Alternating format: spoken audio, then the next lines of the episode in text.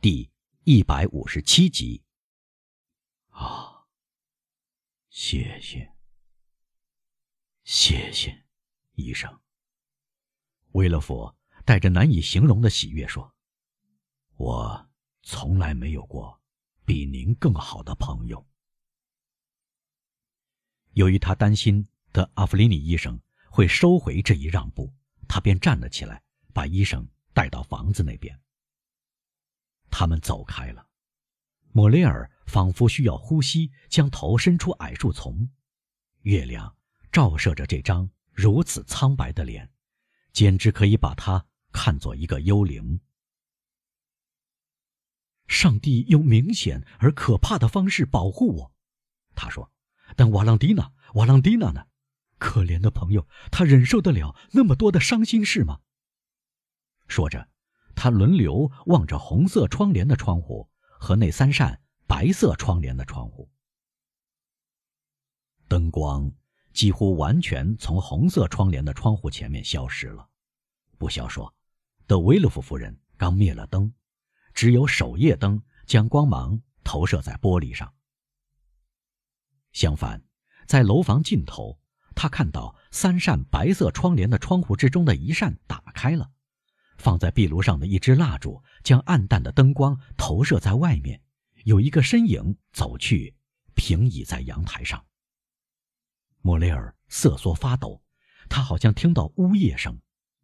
毫不奇怪，这个心灵平时这样勇敢，这样强有力，如今被人类情感中最强烈的两种。爱情和恐惧所搅乱，激动不安，变得非常衰弱，以致出现迷信的幻觉。尽管他隐藏起来，瓦朗蒂娜的目光不可能看到他，他还是以为窗口的身影在呼唤他。他紊乱的头脑在对他这样说，他灼热的心灵也这样对他重复。这双重的错误变成了不可抗拒的现实。出于难以理解的青春激情，他从隐藏的地方跳出来，冒着被发现、吓坏瓦朗蒂娜。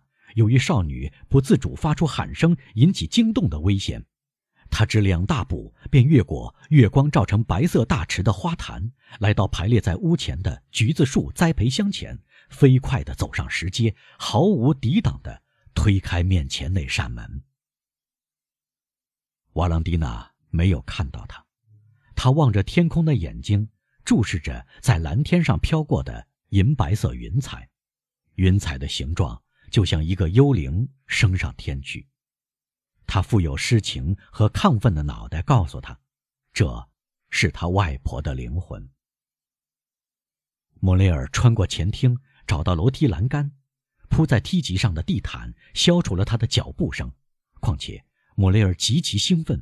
即使德威勒夫先生本人也不会使他害怕。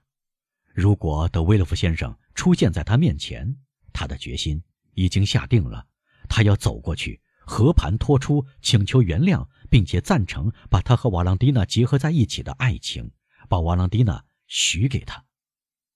莫雷尔真是疯了。幸亏他没看到任何人。瓦朗蒂娜。曾把屋内的平面图告诉过他，他对房子布局的了解这时帮了他的忙。他完全无余地来到楼梯上面，正要分辨走向哪一边，这时他听到了呜咽声，向他指明了应走的路线。他回过身来，一扇半掩的门让灯光和啜泣声投射和传到了他那里。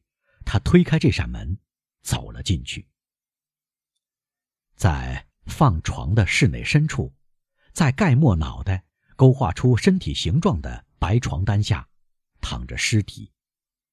由于莫雷尔偶然掌握了秘密，在他看来，这具尸体变得更加可怕了。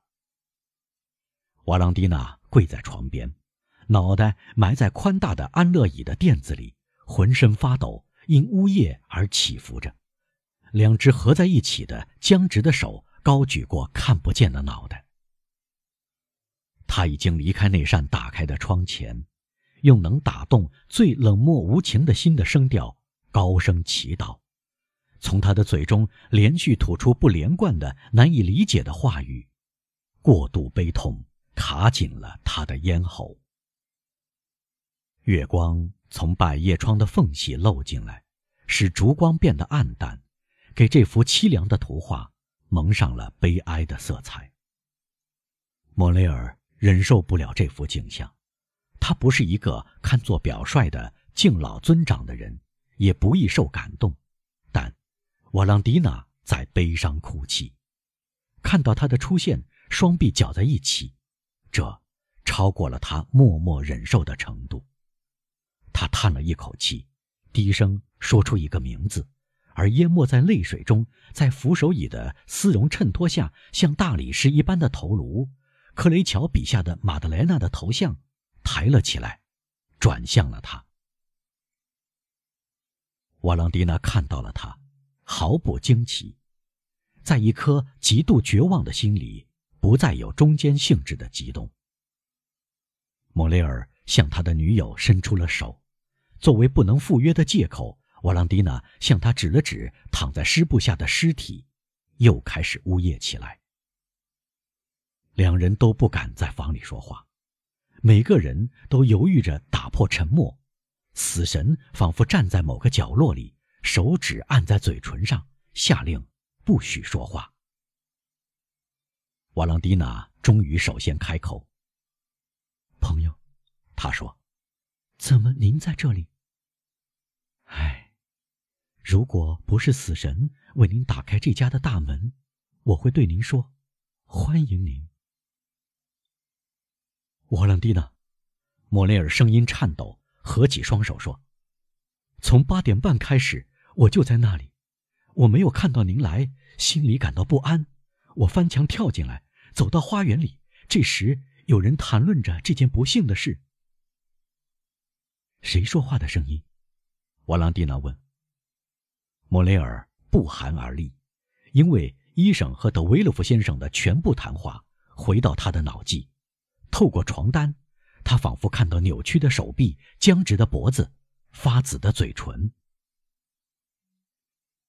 您家仆人说话的声音，他说：“我什么都知道了。”但您到这里来，会毁掉我们的，我的朋友。”瓦朗蒂娜说，既不慌张也不生气。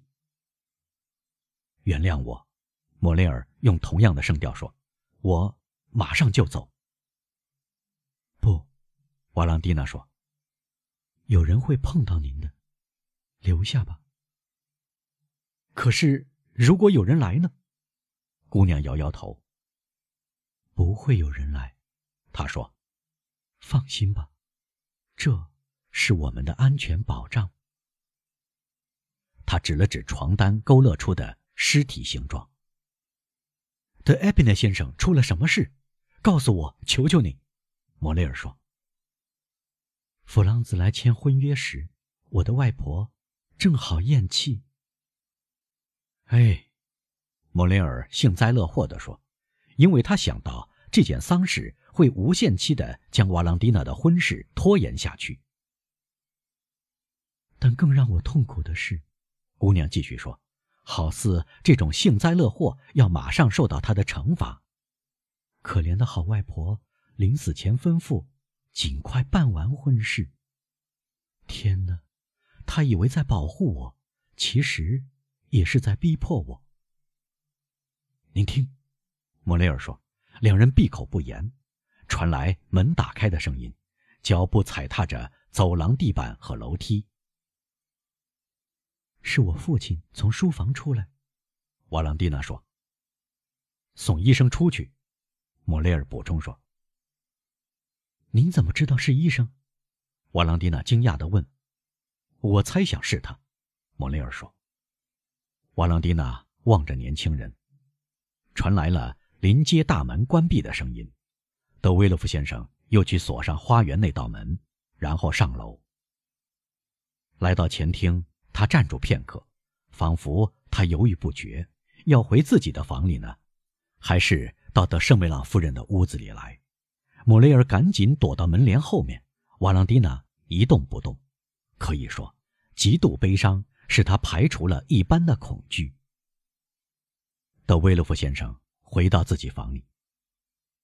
现在，瓦朗蒂娜说：“您既不能从花园那扇门出去，也不能从临街那扇门出去了。”莫雷尔惊愕地注视着姑娘。现在，他说：“只有一个安全可靠的出口，就是我爷爷的房间。”他站起来。“来吧。”他说。“到哪里去？”马克西米利安问。“到我爷爷的房里。”“我？